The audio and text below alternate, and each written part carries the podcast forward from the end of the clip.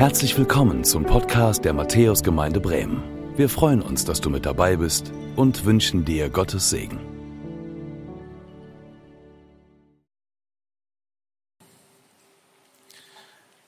Ja, willkommen zu unserer Predigt heute in dieser Predigtreihe Beziehungsstatus ver versöhnt. Heute die letzte Predigtreihe, die, die, die letzte Predigt in dieser Reihe, die vierte. Wir haben uns ähm, dreimal schon Gedanken gemacht über dieses Thema. Versöhnung, was bedeutet das eigentlich? Und heute geht es um das Thema versöhnt in der Familie. Ich freue mich, dass ihr dabei seid hier in der Matthäuskirche. Ich freue mich, dass ihr an den Bildschirmen mit dabei seid oder auch am Telefon am Gottesdienst teilnehmt. Super, dass wir zusammen diesen Gottesdienst feiern können. Es ist ein Text, der uns hier leitet die dabei waren, erinnern sich vielleicht, wir haben auf das Leben von Josef geschaut. Josef, diese Figur aus dem Alten Testament, ist so die Beispielsfigur dafür, was Versöhnung ist und wie Versöhnung geht. Und heute ein Abschnitt aus 1. Mose 50, die Verse 15 bis 23. Und weil der auch ein bisschen länger ist, bleibt mal sitzen. Aus der Gute Nachricht Bibel. Weil nun ihr Vater tot war, gerieten die Brüder Josefs in Sorge. Wenn Josef uns nur nichts mehr nachträgt, sagten sie zueinander, sonst würde uns jetzt heimzahlen, was wir ihm einst angetan haben. Sie ließen Josef ausrichten, dein Vater hat uns vor seinem Tod die Anweisung gegeben, bittet Josef, dass er euch verzeiht und euch nicht nachträgt, was ihr ihm angetan habt. Deshalb bitten wir dich, verzeih uns unser Unrecht. Wir bitten dich bei dem Gott deines Vaters, dem auch wir dienen. Als Josef das hörte, musste er weinen. Danach gingen die Brüder selbst zu Josef, warfen sich vor ihm zu Boden und sagten, wir sind deine Sklaven. Aber Josef erwiderte, habt keine Angst. Ich werde doch nicht umstoßen, was Gott selbst entschieden hat. Ihr hattet Böses mit mir vor, aber Gott hat es zum Guten gewendet. Denn er wollte auf diese Weise vielen Menschen das Leben retten. Das war sein Plan. Und so ist es geschehen. Habt also keine Angst. Ihr könnt euch auf mich verlassen. Ich werde für euch und eure Familien sorgen. So beruhigte Josef seine Brüder und gab ihnen wieder Mut. Josef blieb mit allen Nachkommen seines Vaters in Ägypten. Er wurde 110 Jahre alt und sah noch die Enkel seines Sohnes Ephraim. Er erlebte es auch noch, wie seinem Enkel Machir, dem Sohn Manasses, Söhne geboren wurden und nahm sie feierlich in seine Sippe auf. Ich bete noch. Ja, lieber Herr Jesus, was für eine besondere Geschichte.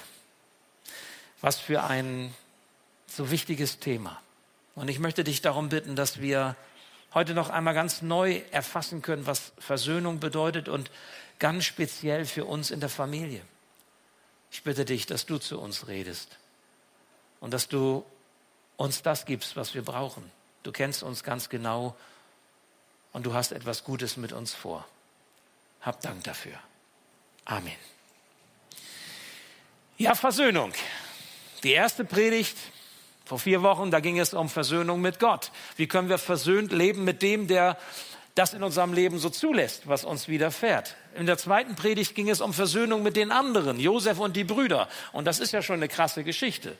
Und ähm, letzte Woche ging es um Versöhnung mit sich selbst. Also wie können wir eigentlich mit unserem eigenen so sein, wie wir sind und mit unserer Geschichte klarkommen. Und heute Versöhnung in einer zentralen Einheit von Beziehungen, nämlich in Familie. Warum? Und diese Frage, warum stelle ich heute öfter mal? Weil sie hinterfragt, warum ist das wichtig, sich Gedanken zu machen, versöhnlich in Beziehungen in der Familie zu leben? Ich kann es dir sagen, weil Familie ist die Basis, auf der du stehst. The baseline ist die Familie. Die Familie ist Zentrum deiner Abstammung. Die zentrale Einheit, von der du herkommst. Sie ist das Umfeld, in das Gott dich hineingestellt hat. Ich sage jetzt mal quasi das Nest, in dem du aufwächst, in dem du lebst und in dem du auch alt wirst. Familie suchst du dir nicht aus. Mancher denkt vielleicht, oh schade, wäre auch nicht schlecht. Also Familie suchen wir uns nicht aus, sondern wir werden von Gott in eine Familie hineingestellt. Deswegen ist Familie deine Gabe und deine Aufgabe zugleich. In der Familie nimmst du quasi deinen Anfang mit Jesus. Wenn du zum Glauben kommst, dann ist das immer auch ausgehend von diesem Zentrum, in das du gestellt bist, Familie. Deine Jesus-Nachfolge nimmt ihren Anfang in der Familie. Vergebung und Versöhnung, worüber wir ja nachdenken, sie beginnen immer im Zentrum, im Kern, auf der Basis, im Nest, da wo Gott dich hingestellt hat. Und lebst du Vergebung und lebst du Versöhnung in deiner Familie, und ich denke jetzt ganz konkret an die Beziehung zu deinem Ehepartner, zu deinem Lebenspartner, Mann oder Frau. Ich denke ganz konkret an die Beziehung Eltern, Kinder, Kinder, Eltern. Ich denke ganz konkret an die Beziehung der Kinder untereinander, Geschwister. Beziehung zu Enkelkindern, Urenkeln, wenn du älter bist. Zur Verwandtschaft. Oh, Verwandtschaft. Ui, ganz heißes Eisen. Da Vergebung zu leben, da Versöhnung zu leben, zieht Kreise des Segens. Segenskreise wie ein Stein, den du wirfst und er zieht Kreise. So ist das mit dem versöhnt Leben und dem vergebenden Leben. Es werden Kreise des Segens gezogen, wenn du das tust. Schuld wird eingestanden, Versagen wird zugegeben. Fehltritte werden nicht zur Seite geschoben, sondern sie werden voreinander bekannt und sie werden vergeben. Und dann kommt Segen. Ganz viel Segen. Geheilte, ausgesöhnte Beziehungen innerhalb der Familie sind eine, eine Quelle der Kraft, sind Vollmacht Gottes in deinem Leben. Ich meine, das kennst du, wenn du mit deinem Ehepartner zum Beispiel im Frieden lebst. Und das, was euch vielleicht vorher getrennt hat oder was so Sand im Getriebe war, das ist ausgeräumt, dann gehst du viel fröhlicher durchs Leben. Ist das nicht so? Dann gehst du fröhlicher in die Gemeinde, dann gehst du fröhlicher zur Arbeit oder zur Uni oder ich weiß nicht, ja, dann bist du viel besser drauf. Auch deinen Kindern, auch deine Kinder merken das, wenn du Kinder hast, dass zwischen Mama und Papa das jetzt wieder okay ist. Ist doch cool. Versöhnung, Vergebung. Also, je mehr Versöhnung in dieser Keimzelle deines Lebens, in der Familie, desto mehr Segen für dich und für alle anderen, die mit dir unterwegs sind. Und das ist ein geistliches Prinzip. Das ist nicht so, weil ich das behaupte, sondern das ist so, weil Gott ein geistliches Prinzip daraus gemacht hat. Das passiert, weil Gott das will. Das lernen wir aus der Geschichte, aus der biblischen Geschichte von Josef. Josef dient als Beispiel dafür, wie gewaltig sich der Segen Gottes auswirkt, wenn Menschen versöhnt leben. Und ich möchte euch quasi so drei geistliche Schlüsselanhänger so mitgeben, über die ihr nochmal nachdenken könnt, was ihr so mitnehmen könnt nach Hause. Der erste geistliche Schlüsselanhänger lautet, Versöhnung ist Gottes Wille. Klingt banal, ist nicht ganz wichtig. Versöhnung ist Gottes Wille. Der zweite geistliche Schlüsselanhänger, Versöhnung braucht deinen Anfang. Deinen Anfang. Und der dritte Schlüsselanhänger, Versöhnung lohnt sich immer. Immer. Der erste. Versöhnung ist Gottes Wille. Ich kann mir vorstellen, dass mancher vielleicht heute hier sitzt und sagt, naja, okay, es, es ist, äh, ist nice to have. Ne? Also wenn ich äh, versöhnlich leben kann, äh, schadet nicht. Aber wenn es nicht geht, muss ich ihm ohne gucken. Nein. Versöhnung ist nicht nice to have, sondern Versöhnung ist aus der Sicht Gottes must to have. Versöhnung ist kein Luxus, den du dir gönnst. Versöhnung ist Gottes Wille. Gott will, dass du versöhnlich lebst.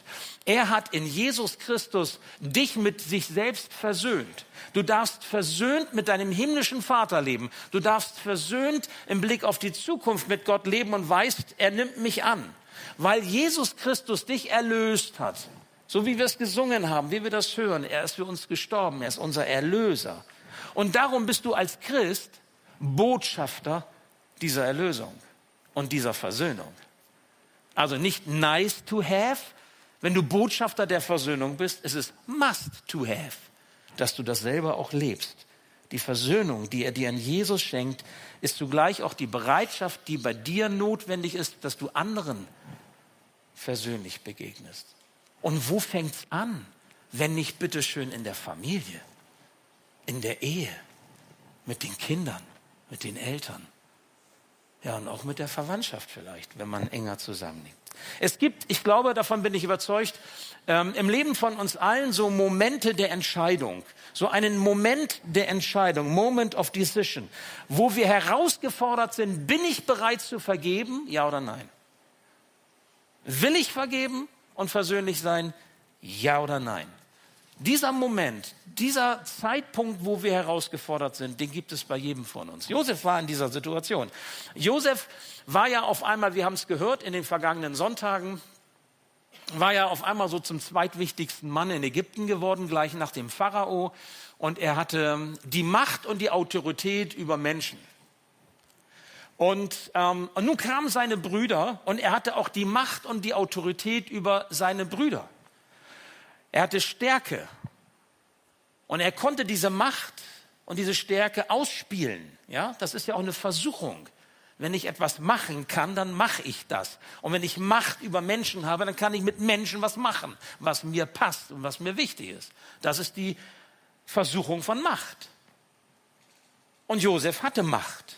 Und jetzt muss man wissen, erinnert euch, nur damit das nochmal klar ist, dieser Josef, der von seinen Brüdern in die Zisterne geworfen wurde, in diesen tiefen Brunnen und dem, den sie da äh, verrotten lassen wollten und dann verkauft haben als Sklave nach Ägypten. Dieser Josef, ja, der, der vom Vater, der ihn liebte, als Lieblingssohn, kann man ja drüber nachdenken, ist das klug oder nicht? Wahrscheinlich nicht, aber das war nun mal der Lieblingssohn, der nun auf einmal weg war und die Brüder sagten, ein wildes Tier hat ihn gefressen. Und sie haben ihren Vater in dieser Lüge Jahrzehnte, jahrelang gelassen. Und der Vater, der hat jeden Tag getrauert um seinen Sohn, obwohl der gar nicht tot war. Aber die Brüder haben gesagt, der ist tot. Und nun kommen sie zu ihm zu Josef. Und Josef steht da vor ihnen. Ich meine, das, was Josef erlebt hat, ich habe schon bei, bei viel weniger schlimmen Dingen, bei Kleinigkeiten im Verhältnis dazu erlebt, als Pastor, wie, wie, Geme wie Familien zerbrechen, bei Dingen, die viel kleiner sind als das, was Josef erlebt ja, und erlebt hat. Und nun stehen die da vor ihm. Ja, und ich kann die Sorge dieser Brüder verstehen. Vers 15. Weil nun ihr Vater, also Jakob, tot war, gerieten die Brüder Josefs in Sorge. Wenn Josef uns nur nichts mehr nachträgt, sagten sie zueinander. Sonst wird er uns jetzt heimzahlen, was wir ihm einst angetan haben. Also es gibt ja so diese zwei Begriffe, Nachtragen und Heimzahlen. Ne? Also Nachtragen ist kein Sport, ist auch keine christliche Tugend. Och, ich trage dir mal was nach. Also jedenfalls nicht in diesem Sinne jetzt. Oder ich zahle dir das mal heim. Ja, das ist nichts Gutes. Das ist was anderes, ja. Also nachtragen und heimzahlen. Und Josef hätte es gekonnt. Und dann war aber noch Jakob da. Und ihr wisst das vielleicht, ist das bei euch in den Familien auch so? Wenn es noch die älteren Väter und Mütter gibt, die so die ganze Sippe ein bisschen zusammenhalten. Kennt ihr das? Die, dir, die dafür sorgen, dass die Familie halbwegs im Frieden lebt, die dafür sorgt, dass man auch regelmäßig irgendwie zusammenkommt zu irgendwelchen Festivitäten. Ja? Also diese Personen, Frauen oder Männer, sind ja manchmal ganz wichtig für Familien, für die Sippe, sage ich mal, für die Sippschaft oder wie soll man das nennen. Ja? Und nun war Jakob tot. Und Josef brauchte keine Rücksicht mehr nehmen auf seinen Daddy, auf das, was Papa wollte. Papa war nicht mehr da. Und Josef hat die Macht und hat die Stärke. Er hätte Raum zum Zorn gehabt, Raum zur Rache. Er hätte ihn heimzahlen können. Vielleicht bestenfalls so nach dem Motto, ich vergebe euch, aber ich will mit euch nichts mehr zu tun haben. Er hätte ihn nachtragen können. Immer wieder rausholen wenn es ein Vorteil für ihn ist oder wenn es weh tut. Wisst ihr, wie entscheidet ihr euch, wenn ihr die Möglichkeiten habt, anderen etwas heimzuzahlen? Wie entscheidest du dich, wenn du die Gewalt und die Macht hast, einem anderen etwas nachzutragen, wenn du die Gelegenheit dazu bekommst, wie Josef, was trägst du anderen in deiner Familie nach?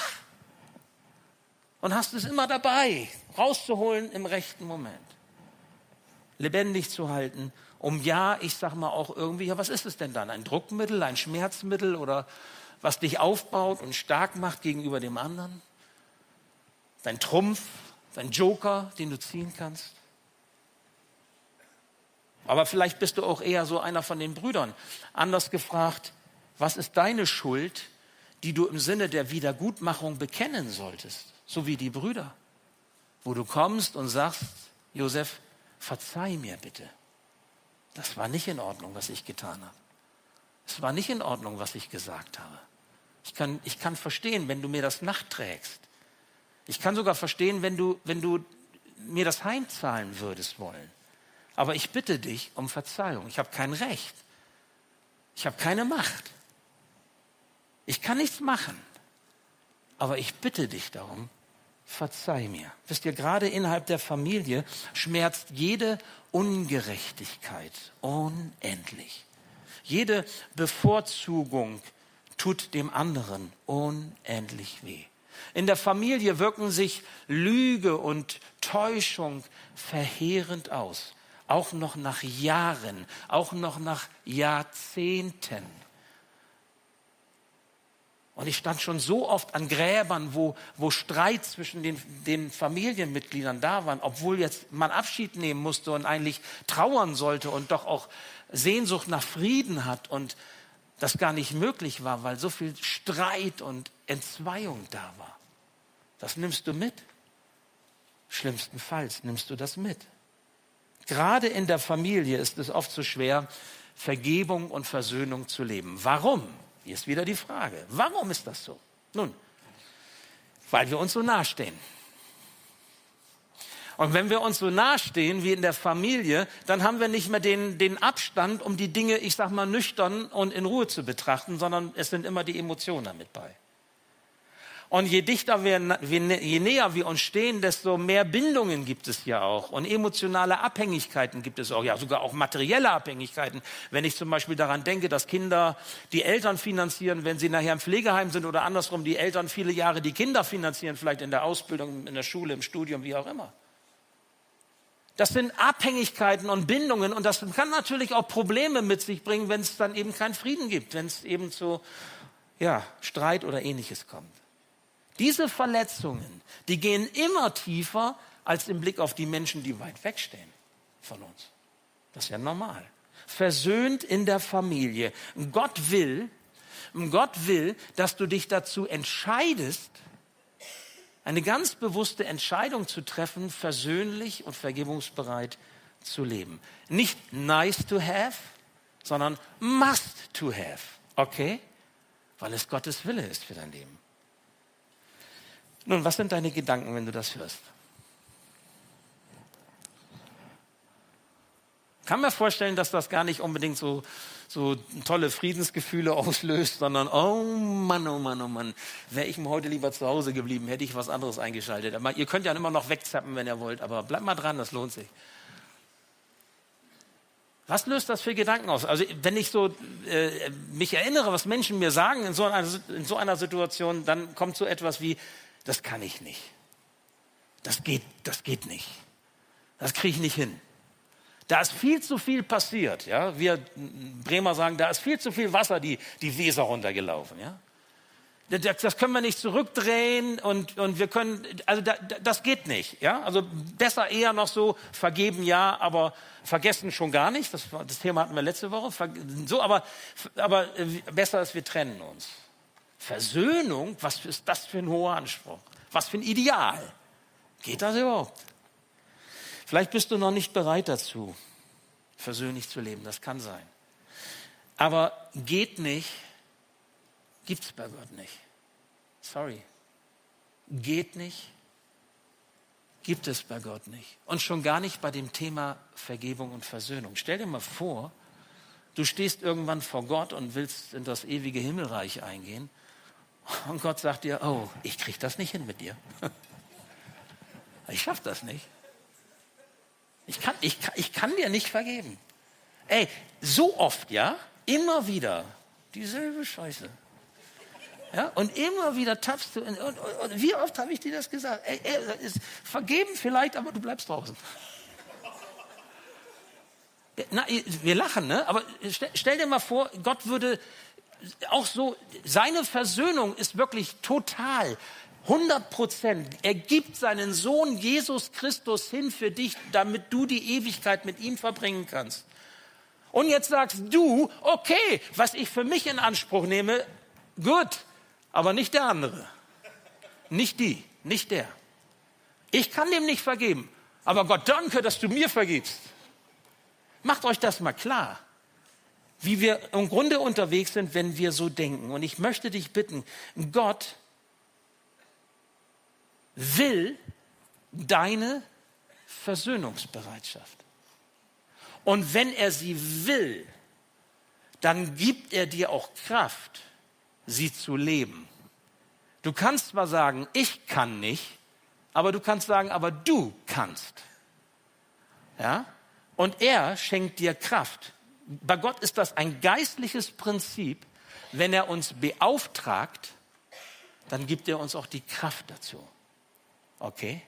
Wenn er von uns etwas möchte, was wir tun sollen, zum Beispiel Botschafter der Versöhnung sein, dann will er uns auch begaben und stärken dazu. Gott schickt uns nicht einfach los und sagt, nun mach mal und sieh mal zu. So ist nicht unser himmlischer Vater sondern er rüstet dich aus mit dem, was du dafür brauchst. Bitte ihn und glaube, dass er dir das gibt, was du dafür brauchst. Fange an, konkret zu beten dafür, wenn dir etwas auf dem Herzen liegt. Und gehe selbst diesen Weg der Vergebung, so wie die Brüder, indem du bereit bist, um Verzeihung zu bitten und aus der Gnade Gottes zu leben. Herr, verzeih mir, was ich jetzt wieder meiner Frau, meinem Mann, meinem Kind, meiner Mutter, meinem Vater, meinem Bruder, meiner Schwester, meinem Verwandten gesagt, getan, gemacht habe. Vergib es mir, es ist nicht in Ordnung, es war lieblos, es war hartherzig, es war nicht versöhnlich. Denn das Zweite, Versöhnung braucht deinen Anfang. Versöhnung fängt immer mit eins an. Es geht nicht anders. Es fängt immer mit eins an, mit dir. Du tust den ersten Schritt oder du tust ihn nicht. Moment of Decision. Du tust es oder du tust es nicht. Du trägst dem anderen sein Fehlverhalten nach oder du lässt es sein.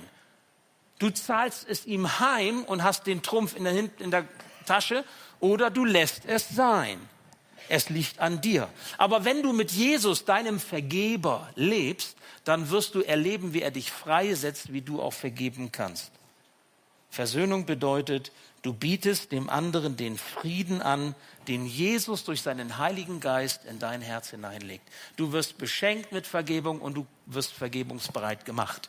Du kriegst die Versöhnung mit Gott und du kannst mit anderen versöhnt leben. Nicht aus eigener Kraft, aber aus dem, was er dir schenkt. Aber die Entscheidung dafür, die Bereitschaft, die liegt bei dir. Du bist keine Marionette. Gott zwingt dich nicht. Dazu braucht es deinen Anfang deinen ersten Schritt. Heute haben wir die Pflasterpredigt. Wir haben hier vorne einen Tisch mit Pflaster. Und wir haben auch da hinten einen Tisch mit Pflaster. Und wenn du möchtest, dann kannst du nach, der, nach dem Gottesdienst, wenn wir hier mit dem Gottesdienst durch sind, nach vorne kommen. Kannst dir so ein Pflaster nehmen oder nach hinten, holst dir ein Pflaster. Und da sind auch Stifte. Und du kannst auf dieses Pflaster zum Beispiel einen Namen schreiben oder auch eine Handlung, etwas, was du tun willst. Und dann nimmst du dieses Pflaster als so ein Erinnerungspflaster dieser Pflasterpredigt heute mit und tust sie in deine Bibel beispielsweise, wenn du, aber es macht nur Sinn, wenn du die Bibel doch wieder aufschlägst zu Hause. Ne? und liest. Du kannst es auch in dein Tagebuch tun oder in dein Haushaltsbuch oder Fahrtenbuch oder ich weiß nicht. Jedenfalls, dass du es möglichst jeden Tag siehst. Und dann kannst du anfangen, ganz konkret für diese Person oder für diesen Schritt zu beten und kannst sagen, Herr, gib du mir die Kraft, dass ich versöhnlich sein kann, dass ich vergeb, vergebend sein kann. Und dann fängst du an, den ersten Schritt zu tun. Und dieses Pflaster erinnert dich daran. Nutze es als eine Hilfe. Es lohnt sich. Und ich gebe noch was dazu. Und wenn du dich mal geschnitten hast, kannst du dieses Pflaster nehmen. Zwei Fliegen mit einer Klappe geschlagen. Ist doch ganz gut. Also, Pflaster. Was ist ein Pflaster? Ein Pflaster nehmen wir, wenn wir verwundet sind. Und ein Pflaster nehmen wir, damit etwas ausheilen kann oder eben nicht blutet und äh, ja oder sich infiziert oder wie auch immer. Ein Pflaster, das möchte Gott uns auch geben. Er möchte, dass wir ausheilen, dass das, was im Grunde nicht in Ordnung ist, bei uns in Ordnung kommen kann. Josef kannte diese Wunden in seinem Leben auch. Als die Brüder nun zu ihm kamen, da heißt es, da weinte Josef. Ich musste darüber nachdenken, wieso weint Josef? Und dann auch noch ein Mann, also Josef. Wann weint ein Mann? Ha, Sam? Wenn wer da verliert, ne? Ja, ja. Guck mal, ich frage dich und ein anderer antwortet für dich. Die, kennen, die Gemeinde kennt dich. Ja, wenn, wenn wer da verliert, gibt es Männer, die wenigstens innerlich weinen. Und beim Abstieg waren es wahrscheinlich richtige Tränen. Also die zweite Liga, meine ich. Männer weinen, wenn das neue Auto einen Kratzer hat, den ersten. Ja. Ich war traurig, als meine Gitarre den ersten Schaden bekam. Aber da merkt ihr, was uns wichtig ist, ja? Warum weint, warum weint Josef? Wurde er noch mal erinnert an das, was in der Vergangenheit ablief, so mit 17, als er dann in diesen Brunnen geworfen wurde. Ich meine, das ist doch ein traumatisches Erlebnis, ja, von seinen Brüdern da so, ich sag mal, in den Dreck geworfen zu werden. Äh, ist das nochmal hochgekommen und er hat quasi seine, seine, sein, sein Trauma nochmal nacherlebt? Da, da können einem die Tränen kommen. Oder weint er, weil er sich jetzt freut, dass die, dass die Brüder kommen und ähm, etwas Gutes sich hier so entwickelt in der Familie? Sind das Tränen der Freude, weil, weil Gott diese Familienkonstellation heilen möchte und das, was zerbrochen und kaputt war, wieder zusammenkommt? Das kann auch sein. Was, was sind die Tränen, die ein Josef hier weint? Fest steht, die Brüder kommen und dann heißt es, danach gingen die Brüder zu Josef warfen sich vor ihn zu Boden und sagten, wir sind deine Sklaven. Und das muss man sich wirklich so vorstellen. Das war ja damals auch so üblich. Josef war quasi wie der Pharao. Und vor einem König hat man sich nicht nur verbeugt und, und die Frauen Knicks gemacht oder so, ja, wie bei der Queen, sondern man hat sich damals mit, ähm, also auf die Knie und dann mit dem Gesicht in den Staub. Okay? Also richtig niedergeworfen. Und das machen jetzt die Brüder von Josef vor Josef. Und wir erinnern uns, war da nicht so ein Traum gewesen? Die dabei waren, die letzten Sonntage haben das gehört. Josef hatte doch so einen Traum, zweimal sogar gehabt, dass die, die Brüder und auch der Vater sich vor ihm verneigen. Genau das passiert jetzt. Er, der große Josef und die Brüder kommen, die ihm so elend zugespielt haben und sie werfen sich vor ihm in den Staub. Ah. Ei, ei, richtig so. Das habe ich verdient, so an Ehrerbietung, und Sie haben es verdient, so Demütigung, so, ja, so dieses. Das ist so dieses Rachegefühl. Das ist so dieses, ah, ja, weißt du, ähm, das hier ist eine ganz andere Situation. Denn sowohl Josef geht ja ganz anders damit um, als wir jetzt vielleicht normalerweise denken und auch die Brüder tun es anders. Das hat hier ganz viel mit Aufgeben zu tun. Das hat hier ganz viel mit Loslassen zu tun. Da ist kein Stolz, da ist kein Neid, da ist keine Rechthaberei mehr, sondern da ist so etwas wie echte Hingabe. Ich habe gedacht, im Grunde fühlt sich das, was Sie hier so tun, an wie Sterben. Sie geben ihr Leben auf und geben ihr Leben in die Hand des Bruders Josef. Wir sind deine Sklaven. Wir geben unser Besitzrecht auf unser Leben auf. Wir geben äh, alles auf. Wir legen unser Leben 100 Prozent in deine Hand, Josef. Du kannst mit uns machen, was du willst. Das sag mal deinem Bruder oder deiner Schwester oder deiner Verwandten oder deinen Eltern. Wisst ihr, tiefe Vergebung und auch echte Versöhnung haben immer was mit Tränen zu tun.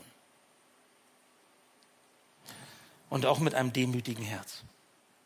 Da muss Gott ran. Das ist keine Psychologie. Wir versuchen mal so ein bisschen hier gut durchzukommen, sondern mach mit uns, was du willst, Josef. Und Josef hätte es tun können. Es hätte auch 50-50 Chance. Es hätte auch so oder so ausgehen können. Und sie gehen diesen Weg. Und Josef aber hatte sich entschieden. Josef hat sich entschieden, ich will nicht den Weg der Rache wählen. Ich will mich nicht laben an meiner Stärke und, und es ihn heimzahlen, sondern ich möchte Vergebung üben, weil er hat etwas erlebt mit Gott. Er hat gelernt, versöhnt mit Gott zu leben, mit sich selbst versöhnt zu leben. Und deswegen konnte er auch den Brüdern vergeben. Er hat gelernt, dass Gott auf den krummen Lebenslinien gerade schreiben kann. Das ist so ein schöner Spruch. Auf unseren krummen Linien kann Gott noch gerade schreiben. Und vielleicht kennt ihr auch den anderen. Aus unserem Mist macht Gott noch Dünger für was Neues. Und so ist es hier auch. Mit dem Mist, den, den Josef erlebt hat, mit dem sie sich gegenseitig beworfen haben in der Familie. Ja, kennt ihr, ne? So eine Schlammschlacht quasi. Schlammschlacht ist ja auch so ein Wort, ja. So, und das macht Josef jetzt nicht, sondern er gibt Gott den ganzen Mist. Die Brüder geben Gott den ganzen Mist und Gott nimmt diesen Mist des Lebens und macht ihn zum Dünger für was Neues. Ist das nicht krass? Ist das nicht toll? So war es bei Josef. Und so darf es auch bei uns sein. Der Segen, den Josef erfuhr, der war greifbar, der war handfest, der war erfahrbar, der war sichtbar. Dieser Segen, den Gott dann geschenkt hat, der war größer als alles Schwere, als aller Schmerz und alle Enttäuschung. Deswegen das dritte zum Schluss. Versöhnung lohnt sich immer. Immer lohnt sich Versöhnung. Das möchte ich dir so mitgeben. Vielleicht gehst du lieber den Weg des geringsten Widerstandes. Vielleicht bist du jemand, der sagt, die Zeit heilt alle Wunden, warte ich mal ab, wird schon irgendwie kommen von alleine. Ich sage dir aus meiner eigenen Erfahrung her, was meine Familiensituation angeht, aber auch was ich bei unendlich vielen Menschen so erlebt habe, Zeit heilt diese Wunden nicht. Zeit lässt bestenfalls was vergessen. Oder, oder du kannst besser verdrängen, aber auch nur so lange, wie es nicht wieder hochkommt. Und es kommt immer wieder hoch. Und spätestens, wenn du bei Gott sein wirst, kommt es hoch. Also, ja, äh, das ist nicht der Weg. Ich ermutige dich, ich ermutige dich, den ersten Schritt zu tun. Ich ermutige dich, nicht ins Passive abzurutschen, sondern einen Schritt nach vorne zu machen. Ich habe überlegt, was für ein deutsches Wort, so ein umgangssprachliches Wort dafür steht. Habe mir richtig nochmal Gedanken gemacht. Wisst ihr, was das Wort ist, wenn man nicht den ersten Schritt machen möchte, obwohl es dran ist? Herumdrucksen. Ja, jetzt erklärt man Fremdsprachigen, was herumdrucksen heißt. Erklärt mal unseren Migranten und unseren Geschwistern aus anderen Ländern. Äh, pass auf, ich erkläre dir jetzt mal beim Kirchkaffee, was herumdrucksen ist. Gar nicht so einfach. Herumdrucksen. Ja, du weißt, du solltest eigentlich jetzt den Weg gehen, aber du gehst hier lang, ah, dann doch nicht, und dann gehst du hier lang, ah, dann, und dann machst du das die ganze Zeit, du druckst herum und tust nicht das, was eigentlich dran ist. Ich möchte dir vor Augen halten, dass du richtig viel Segen erleben kannst, wenn du wie ein Josef bereit bist, dich für Versöhnung zu entscheiden und Schritte in diese Richtung zu gehen. Und im ersten Gottesdienst habe ich das so genannt, da kannst du richtig viel großen Segen erfahren. Und dann sagte ich im ersten Gottesdienst, bei euch sage ich, da könnt ihr richtig fetten Segen erfahren. Ja, also richtig eine Riesenportion fetten Segen. Und zwar, weißt du warum? Weil dein himmlischer Vater sich nicht lumpen lässt. Weil dein himmlischer Vater, der Versöhnung will und alles mit Jesus dafür getan hat, nicht kleckert, sondern klotzt mit seinem Segen. Der meint das gut mit dir. Und du sollst richtig Segen absahnen können, im guten Sinne, für dich und für die Menschen um dich herum, wenn du bereit bist, diesen versöhnlichen Weg zu gehen. Ich habe es selbst in meiner eigenen Familie so erlebt, auch bei Dingen, die an, ich sag mal, Chaos, Zerstörung, Schuld und Verletzung es gab, wie Versöhnung möglich war und etwas Neues entstehen konnte. Und ich erlebe das immer wieder auch als Seelsorger, auch in Situationen, wo vielleicht mancher Psychologe sagt, das kann gar nicht funktionieren. Bei Gott gibt es nicht, es geht nicht. Ihm ist nichts unmöglich, wenn wir bereit sind, das, was er uns gibt, zu leben. Ihm zu Ehre lässt er Gutes geschehen. Er will, dass in deiner Familie seine Handschrift sichtbar wird Ihm zu Ehre möchte er etwas tun in deiner Familie, in deiner Ehe, mit deinen Kindern, mit deinen Eltern, damit er sich freuen kann und die Menschen sehen, Gott kann es und Gott ist groß. Er will das tun. Und so ende ich mit diesem Vers 20 und die folgenden Verse, wo wir diesen fetten Segen auch noch mal so sehen können, den Josef hier erlebt. Da heißt es, ihr hattet Böses mit mir vor, aber Gott hat es zum Guten gewendet. Er wollte auf diese Weise vielen Menschen das Leben retten. Das war sein Plan und so ist es geschehen. Habt also keine Angst. So beruhigte Josef seine Brüder und gab ihnen wieder Mut. Und jetzt kommt das, was wir so schnell überlesen, aber macht euch das mal familiär klar. Da heißt es, Josef blieb mit allen Nachkommen seines Vaters in Ägypten. Ey, die haben Gemeinschaft gehabt. Die haben sich gerne gesehen. Die haben sich gerne besucht, die haben Leben miteinander geteilt.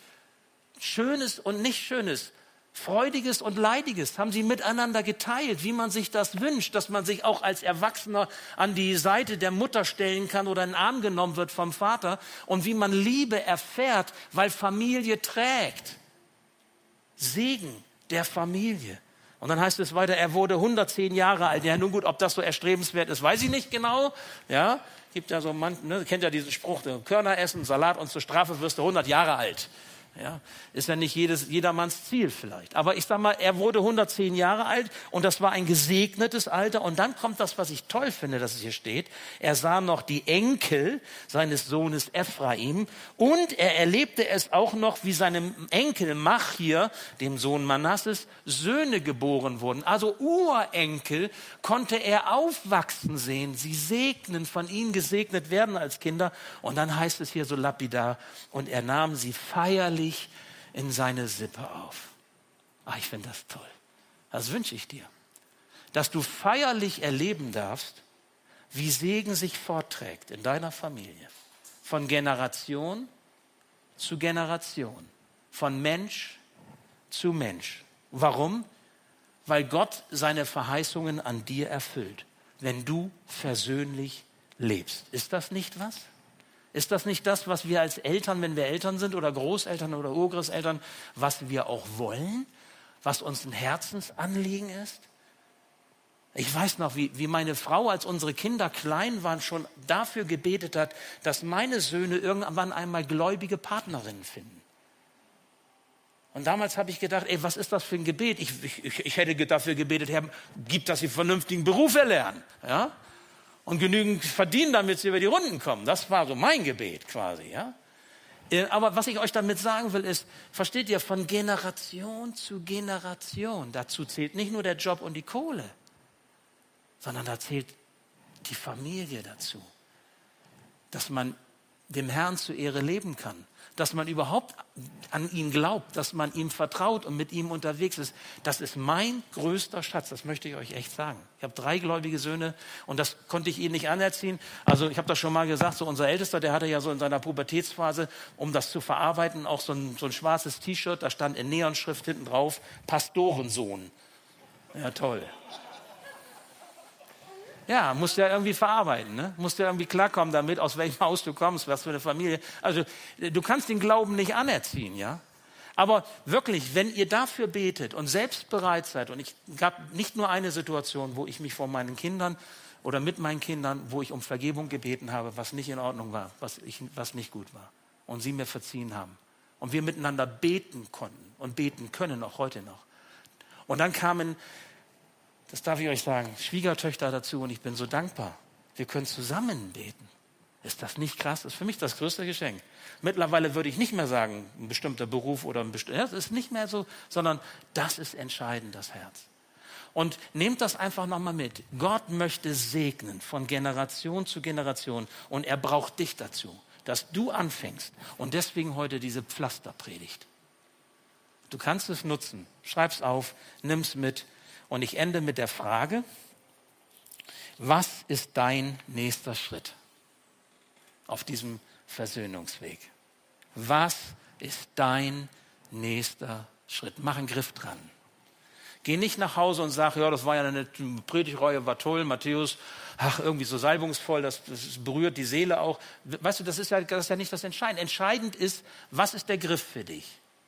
Was ist das, was wird zur Tat? Was wird zur, zur Handlung? Wo fängst du an, einen Schritt zu tun? Nicht herumzudrucksen, sondern einen Schritt zu tun. Und wenn du anfängst zu beten, wie ich es eben gesagt habe, und wenn du noch keine Kinder hast, du willst aber Kinder, dann bete jetzt schon für die Kinder. Nicht nur, dass du Kinder bekommst, sondern bete schon jetzt für die Kinder. Und wenn du Kinder hast, dann bete weiter. Bete für deine Enkel, bete für deinen Ehemann, bete für deine Ehefrau, bete für deine Eltern, bete für deine Verwandten. Und wenn sie noch so. Und auch für deine Schwiegermutter. Ich habe auch eine tolle Schwiegermutter erwischt. Aber es war nicht alles leicht bei uns. Das ist vielleicht nochmal zu einer anderen Zeit. Echt nicht. Und andere Familien hätten vielleicht schon Zerbruch erlebt. Versöhnung ist möglich. Und Frieden ist möglich, da wo Jesus zum Zuge kommt. Nehmt das mit. Ich bete noch. Ja, lieber Herr, darum bitte ich dich, dass du das, was du uns sagst, uns aufs Herz schreibst. Nicht nur als Pflaster wir uns irgendwie auf die Haut kleben, sondern dass wir das so ja, im Herzen festhalten können, mitnehmen können und äh, dass es zur Handlung wird und zu Schritten führt, damit wir auch diesen fetten Segen erleben dürfen, den du uns verheißen hast, da wo du zum Zuge kommst und wo wir das leben können, was du doch in Jesus uns geschenkt hast. Danke, Herr, für dein Wort und für deine ja, für deine Verheißungen und Zusagen, die du einem jeden von uns, einer jeden von uns heute gegeben hast. Amen. Danke fürs Zuhören. Wir hoffen, dass du heute inspiriert und ermutigt wurdest durch Gottes lebendiges Wort. Unser Gebet ist, dass es viel Frucht bringt. Weitere Infos findest du unter www.matthäus.net.